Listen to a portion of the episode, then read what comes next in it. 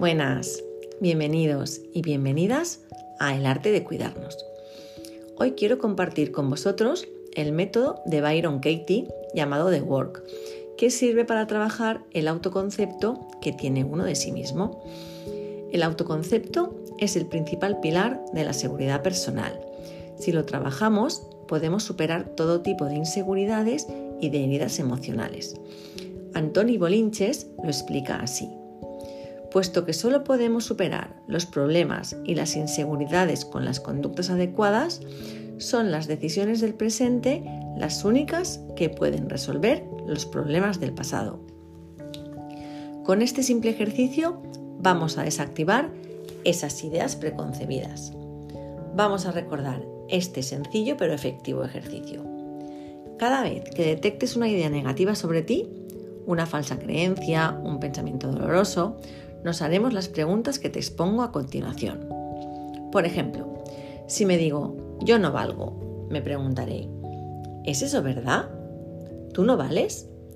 Normalmente la persona dirá que no, que no vale, ya que tendrá la autoestima tocada y lo reafirmará. Sí, sí, claro que no valgo. Entonces pasaríamos a la segunda pregunta, que es así, que dice así: si crees que tú no vales, ¿puedes absolutamente saber que eso no es verdad? ¿Puedes afirmar con total certeza que eso es cierto? Y lo normal es que la persona lo reafirme diciendo que sí.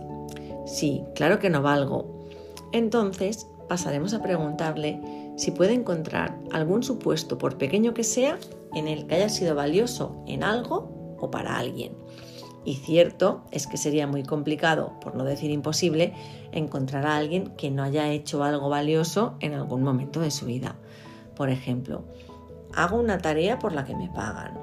Tengo unos hijos que me quieren. Mis amigos me aprecian. El otro día ayudé a una vecina a subir la compra. Ayer me dieron las gracias varias personas a lo largo del día. Y seguro que podríamos encontrar muchos casos más. Y es ahora cuando pasaríamos a la tercera pregunta del método de Work.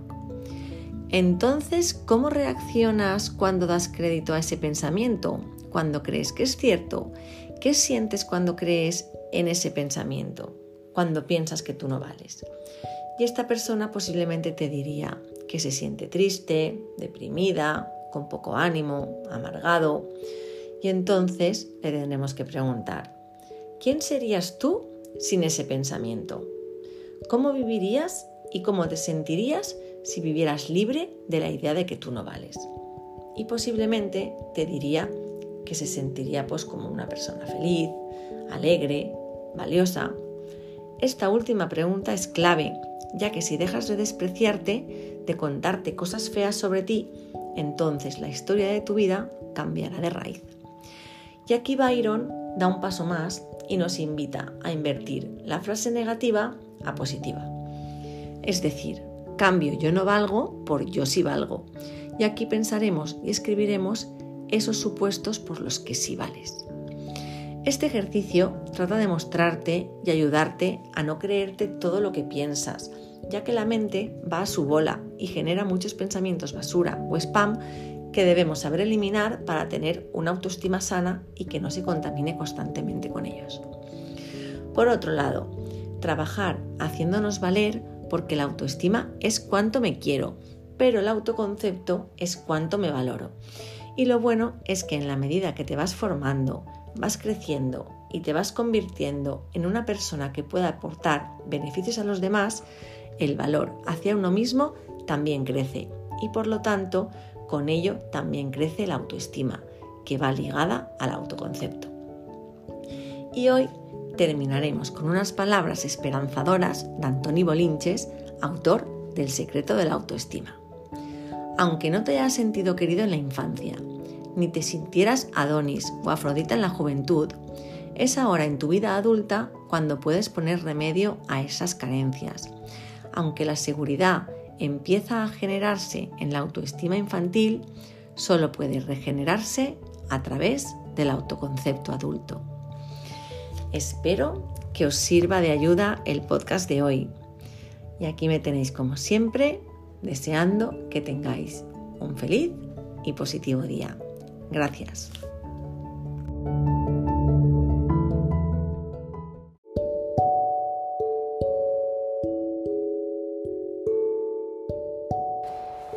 Hola, ¿cómo estáis?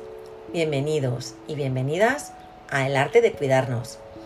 Hoy quiero compartir con vosotros La esencia de las siete llaves, libro que ha escrito Alex Rovira junto a Fernando Trías de Bes, autores también de La buena suerte, libro que os recomiendo a todos. Ellos cuentan que escribieron este libro para enseñar a los lectores a decir no a todo lo que atenta contra tus anhelos más profundos y a todo lo que te niega. Porque decir no a lo que te niega es decirle sí a la vida, es decirle sí a tu libertad.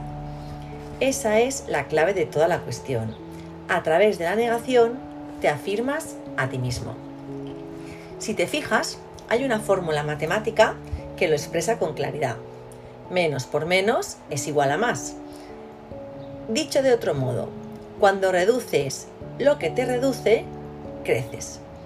Como os decía, menos por menos es igual a más.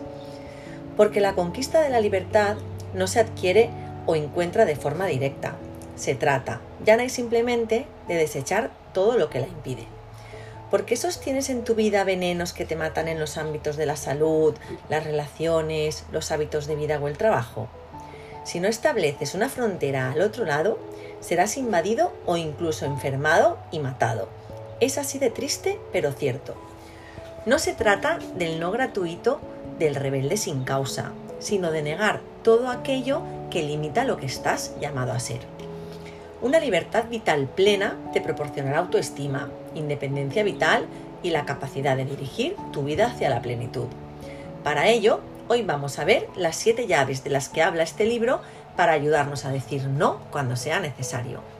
Esas negaciones giran en torno a lo que eres y puedes ser, y son tu principal mecanismo de afirmación de ti mismo, y por lo tanto de tu autoestima y de tu libertad vital. La primera es la llave del pensamiento. No te creas todo lo que te dicen, ni todo lo que te dices. Las falsas creencias son grilletes para tu vida y un limitador de tu autoestima.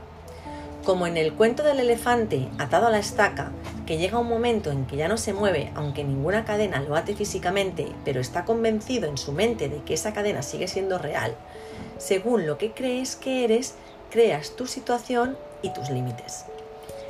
2. La llave del juicio. No te sientas culpable por tener tus propios valores y prioridades. Para una sana autoestima es indispensable alinear pensamiento, palabra y acción, es decir, ser coherente. Para ello, debes aceptarte y establecer tus propias reglas, aunque sean distintas de las de los demás. Eso sí, siempre desde el respeto al otro. 3. La llave del logro. No tengas miedo a ser feliz la mayoría de miedos son infundados porque emanan de percepciones distorsionadas. Sucede, por ejemplo, al confundir probabilidad y posibilidad. No tengas miedo a soñar a lo grande. 4. La llave del disfrute. No cargues con pesos que no son tuyos. Da igual si proceden de tu familia, de tu entorno laboral o de tu círculo de amistades. Si la responsabilidad o la culpa no es tuya, suéltala Solo podrás gozar de la vida en la medida que lleves tu propia mochila, no la de los demás. 5. La llave de la entrega. No asumas deudas que no te corresponden. Tener autoestima y sentirte en deuda con el mundo son dos conceptos totalmente incompatibles. En su libro Dar y Recibir, Adam Grant habla de felpudos para referirse a aquellas personas que lo dan todo sin criterio, con lo cual todos les acaban pasando por encima. Decir no a una obligación no significa que no tengamos afecto. Una negativa no está reñida con querer y respetar a alguien. 6. La llave de la identidad. No quieras ser otra persona más que tú mismo. Muchas personas hacen depender su, autoestima de la valoración y las opiniones de los demás. Y con el fin de gustar y ser aceptados, asumen roles y etiquetas que no les corresponden ni tampoco les convienen esta llave te dará libertad de devenir quien realmente eres, un ser libre y cambiante. Y por último, 7. La llave del ser. No aceptes mandatos que vayan en contra de tu autoestima y no te preocupe que los demás no aprueben tu camino.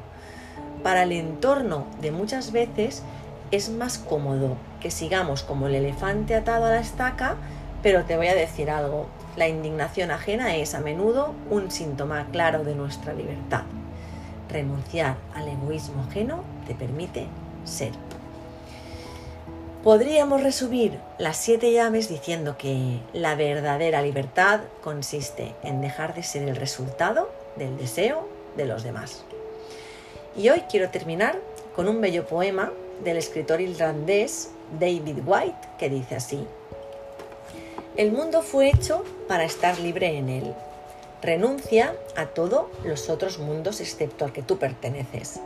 A veces se necesita oscuridad y el dulce confinamiento de tu soledad para aprender que cualquier cosa o persona que no te haga sentir vivo es demasiado pequeño para ti. Reflexionemos sobre la libertad, ya que no es algo que pueden darte los demás. Solo tú puedes tomar posesión de ella cuando asumes la responsabilidad de todos los aspectos de tu vida. Gracias como siempre y os deseo que tengáis un feliz y positivo día.